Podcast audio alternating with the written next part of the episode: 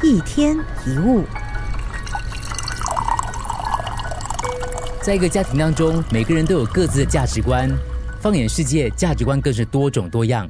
有的价值观自己认同，有的价值观自己不认同，有的价值观根本没有听过，有的价值观甚至令人感到非常生气。虽然我们知道每个人都不一样，但不一定做得到每次都游刃有余的应对不同的价值观。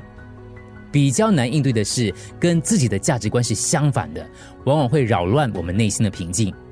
自己坚信的价值观等同于信仰，差不多一样。其实保持一颗平常心是最重要的。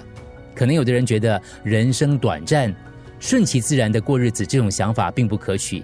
人生分出胜负才有意思。还有的人只追求快乐，得过且过。其实，在表明自己的价值观之前，先试着理解别人。比如，我们会说：“哦，原来还有这样的想法”，以表示理解对方。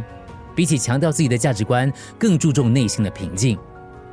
然而，人们容易把理解看作是同意。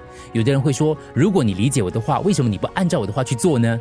实际上，理解跟同意并不是一件事哈。理解就告诉对方：“哦，原来还有这样的想法。”以这样的态度来面对日常生活当中出现的不同价值观，可能你就能够轻松面对。一天一物，除了各大 Podcast 平台，你也可以通过手机应用程序 Audio 或 UFM 一零零三 SG Slash Podcasts 收听更多一天一物。